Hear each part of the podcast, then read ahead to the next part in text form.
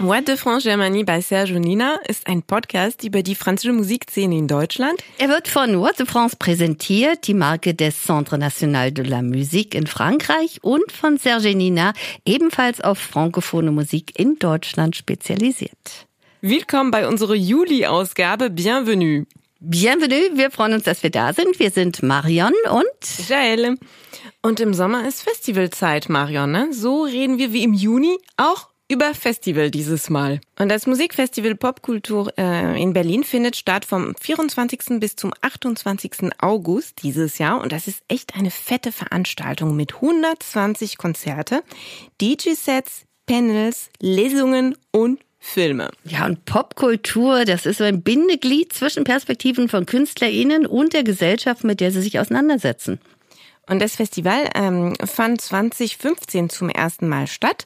Es findet dieses Jahr wieder komplett live auf dem Gelände der Kulturbrauerei. Das ist in Prenzlauer Berg und das findet dort statt. Mhm. Und neben Nachwuchs und dem Goethe Talents Programm gehören zudem Talks, Lesungen und Filme noch zum Programm. Und einige von diesen korrespondieren dann mit dem Konzertprogramm und bieten über die einzelnen Sets hinaus die Gelegenheit, sich eben mit dem Kosmos der auftretenden KünstlerInnen ihren Gedanken Meinungen und Ideen auseinanderzusetzen oder sogar gleich auch selbst nachzufragen. Diskurs ist wichtig, damit Popkultur sich weiterentwickeln kann und das Festival legt großen Wert auf Internationalität und Diversität. Und es ist absolut gewollt, dass bei Popkultur eben viele kulturelle Identitäten aufeinandertreffen und niemand vom Angebot ausgeschlossen wird. Insbesondere die Förderung der kulturellen Teilnahme von Menschen mit Behinderung ist ein wichtiges Anliegen der Festivalmacher. Und durch ein Awareness-Team aus Expertinnen in eigener Sache und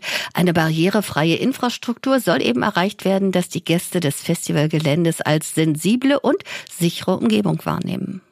Und es gibt einige Künstlerinnen, made in France, die auf dem Festival vertreten sind und vier davon möchten wir euch heute näher vorstellen. Theodora zum Beispiel. Als Theodora vor zwei Jahren bei Popkultur mit der Videoarbeit I Tried vertreten war, verriet sie, dass sie viel Techno, Italo-Disco und House Music hört. Und das hört man schon ne, in ihrem Debütalbum Too Much for One Heart. Das merkst du. Auch äh, Norma klingt es, äh, das klingt so richtig nach einer smoothen Mischung aus Cold Wave, R&B und queeren Pop. Mhm, und die französische Produzentin, Songwriterin und Sängerin, deren Hauptinstrument ja der Bass ist, singt mit einnehmender Stimme zu elektrischen Synthie Beats und wandelt ihren Stil von Song zu Song, mal melancholisch, mal leichtfüßig und mal lässt sie der Song auch tanzen, mal von der Liebe träumen. Ich würde mal sagen, wir hören einfach rein. Das klingt spannend. Mhm. C'était bien, cette terre-là, succès de saison.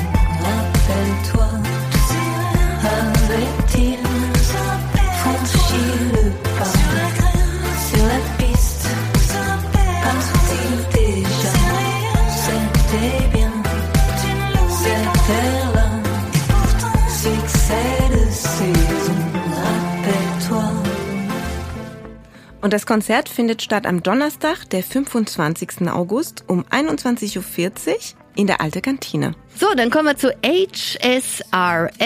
Die französische Sängerin, Autorin, Produzentin und Musikerin Julie Bessard hat ihr musikalisches Projekt HSRS genannt, nämlich die Abkürzung für High Self Reset System. Komischer Name, ne? Das passt da auf jeden Fall, ne? Weil ihre Musik wie eine Wiedergeburt klingt, ne? Die man sich in der Mitte des Lebens auch gönnt. Und ihre Texte, die drehen sich hauptsächlich um diese Idee der Rückkehr zum wilden und instinktiven Charakter Olala. Geprägt von Einflüssen wie Björk, King Krul, Radiohead, Solange, Kelela und Affects Twin mischt sie Elemente aus englischem Pop, Jazz, Punk und elektronischer Musik und dazu setzt sie ihre Stimme wie ein Instrument ein. Und ihre Songs, die haben zwar so, ein Popformat, aber die haben wirklich keine konventionelle Melodie, ne? Hören wir mal rein.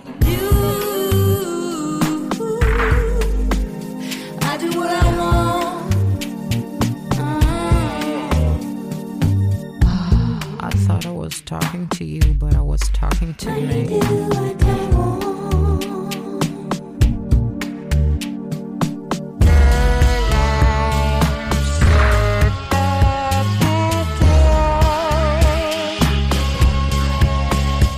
HSRS und das Konzert findet statt am Donnerstag, den 25. August, beginnt um 19.40 Uhr im Maschinenhaus. Und jetzt wir auf Frankie Gogo. Ich mag den.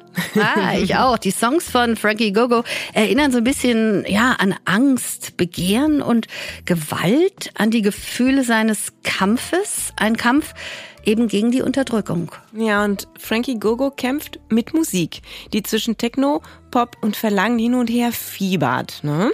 Und er verstößt gegen die Regeln. Er ist queer, hat sich von den Stereotypen einer binären Identität und Sexualität befreit und auch mit Hilfe des Schlagzeugs seines Hauptinstruments.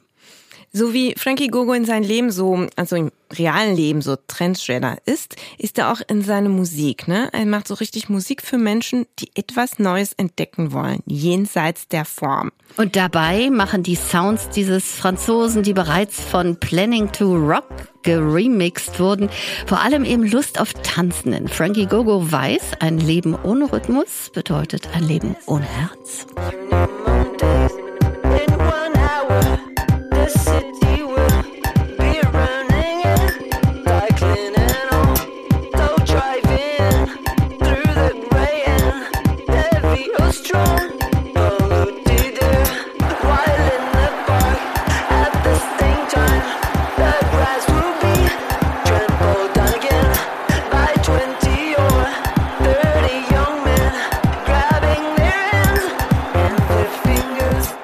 Das war Frankie Gogo und das Konzert ist am Freitag, der 26. August um 21 Uhr in der alten Kantine.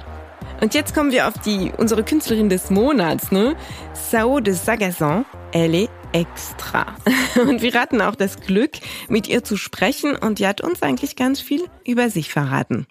Euh, et ben moi je m'appelle Zao Sagazan, j'ai 22 ans, je fais de la chanson française que je mixe un peu avec euh, de l'électronique euh, sombre. Euh, mixé voilà cold wave, etc. J'ai plein de petites euh, influences différentes, euh, mais là-bas c'est quand même la chanson française. Et écoute, euh, j'habite à Nantes, donc euh, je viens de Saint-Nazaire normalement, qui est juste à côté, une petite ville sur la côte ouest de France. Et, et, voilà, je fais de la musique avec mes, mes super copains. on fait, on a une équipe de, de meilleurs amis qui, fe, qui faisons de la musique. Voilà.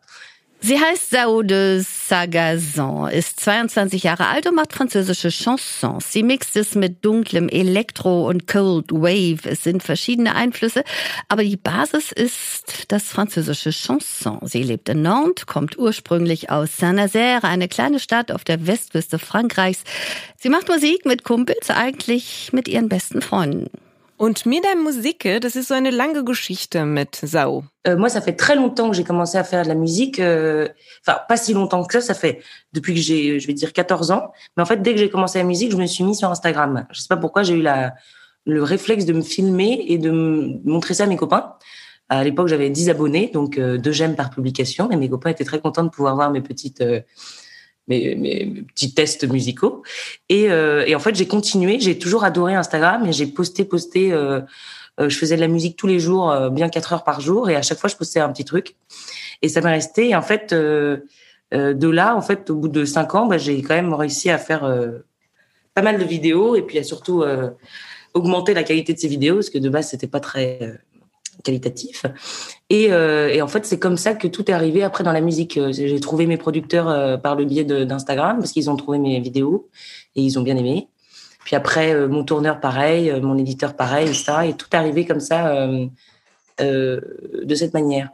Sie hat vor lange angefangen, Musik zu machen. Sie war 14 Jahre alt, sie war auf Instagram, sie weiß nicht warum, sie hat angefangen, sich zu filmen und das ihre Kumpel gezeigt. Sie hatte damals 10 Abonnenten ne? und zwei Likes pro Publikation so ungefähr. Ihre Kumpel haben sich sehr gefreut, ihre kleine musikalische Tests zu erleben. Sie hat immer Instagram geliebt. Sie hat gepostet, gepostet. Sie machte Musik jeden Tag vier Stunden und jedes Mal hat sie was gepostet. Die Videos wurden immer besser.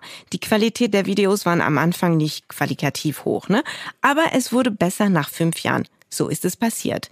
Die Produzenten haben sie auf Insta gefunden, die Videos gemocht, Tourmanager damit gefunden und auch ein Musikverlag. So ist es alles passiert. Moi, je dis souvent, euh, je donne souvent le même prénom à chaque fois. mais parce que ça a quand même été une grande, un gros bouleversement dans ma vie euh, d'artiste. A été Jacques Brel que j'ai découvert assez tard. Enfin, je connaissais de nom, mais bon, je n'avais jamais vraiment pris du temps à regarder pour le regarder. Et en fait, je suis tombée sur un de ses lives sur YouTube. Et là, j'ai été complètement bouleversée. Je crois que je suis tombée sur ces gens-là, que j'adore, une chanson que je, je trouve sublime. Et en fait, j'ai pris une, une claque phénoménale euh, de d'émotion. Et, euh, et, je me suis dit, euh, ok, ce mec va rester longtemps dans ma dans mon cœur. Et en fait, je, je l'écoute assez peu, Jacques Brel, mais à chaque fois que je l'écoute, ça me fait exactement la même chose que la première fois que je l'ai écouté, c'est-à-dire une ouais une claque et ça me donne en même temps une énergie de dingue. Et j'ai qu'une envie, d'aller à mon piano et raconter des histoires et essayer de le faire aussi bien que lui et et en tout cas aller jusqu'au bout de cette comment il parce qu'il il raconte pas juste les histoires il les vit il, il, il est dense il est tout ça et donc euh, c'est un mec qui m'a beaucoup beaucoup appris donc je mets souvent euh, Jacques Brel Der gleiche Name kommt immer wieder, auch wenn sie ihn sehr spät entdeckt hat. Das ist Jacques Brel. Er hat ihr Leben als Künstlerin zutiefst erschüttert im positivsten Sinne. Auf YouTube hat sie ein Live-Konzert von ihm geschaut. Sie kannte vorher nur seinen Namen, hatte aber nie Zeit zu schauen, was er gemacht hat.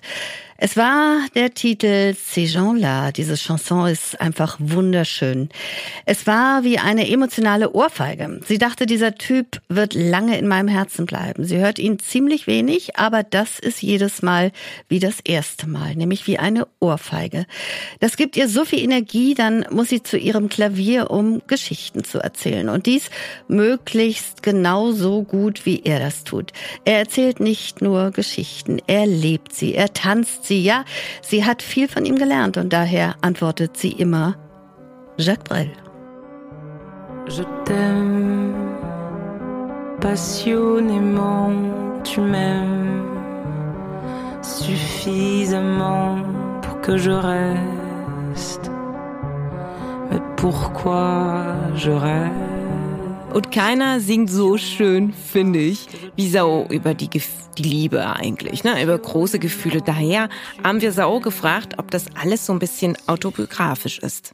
Il y a des textes qui sont autobiographiques, mais euh, ceux que tu as écoutés ne le sont pas du tout parce que je connais pas l'amour. Moi, je n'ai jamais été amoureuse, et donc euh, tout texte sur amour n'est que euh, imagination et euh, en tout cas observation euh, du monde qui, qui, qui m'entoure. Euh, mais non, je n'ai jamais été amoureuse, donc euh, suffisamment typiquement, ce n'est absolument pas autobiographique. À l'inverse, je crois que je cherche à comprendre ce qu'est l'amour et à essayer de le vivre un peu d'une certaine façon quand j'écris des chansons. Euh, donc, euh, donc là, c'est pas autobiographique. À l'inverse, c'est vraiment des, tu vois, typiquement la déraison, qui est la, le premier titre que j'ai sorti, qui s'appelle donc la déraison, qui était euh, vraiment mon point de vue, c'est c'est moi qui regarde mes amis. Euh, typiquement, j'ai pas mal de copines qui ont vécu elles des histoires d'amour euh, effroyables et, euh, et passionnelles. Et souvent, je les regardais en me disant putain, c'est quand même dingue. Elles passent, euh, enfin leur histoire d'amour est finie, mais le monde s'écroule quoi. Et moi, ça me paraît complètement déraisonné du fait d'avoir jamais vécu ça et de voir ça de d'un autre point de vue. Diese Texte sind nicht autobiografisch. Ähm, sie kennt die Liebe nicht und war noch nie verliebt. Die Texte über Liebe sind so eine Art Vorstellung der Liebe oder Beobachtung von ihrem Freundeskreis. Sie war noch nie verliebt, versucht aber zu verstehen, was es bedeutet. Das sucht sie in ihren Chansons. Ihr erster Titel La Déraison, die Unvernunft, ist nur ihre Sicht, auch ihre Freundinnen, die heftige und leidenschaftliche Liebesgeschichte erlebt haben. Sie guckte drauf und konnte es nicht fassen. Erstmal Glück und dann die Liebe ist aus und die Welt ist am Ende. Sie findet es total unvernünftig, weil sie es nie erlebt hat.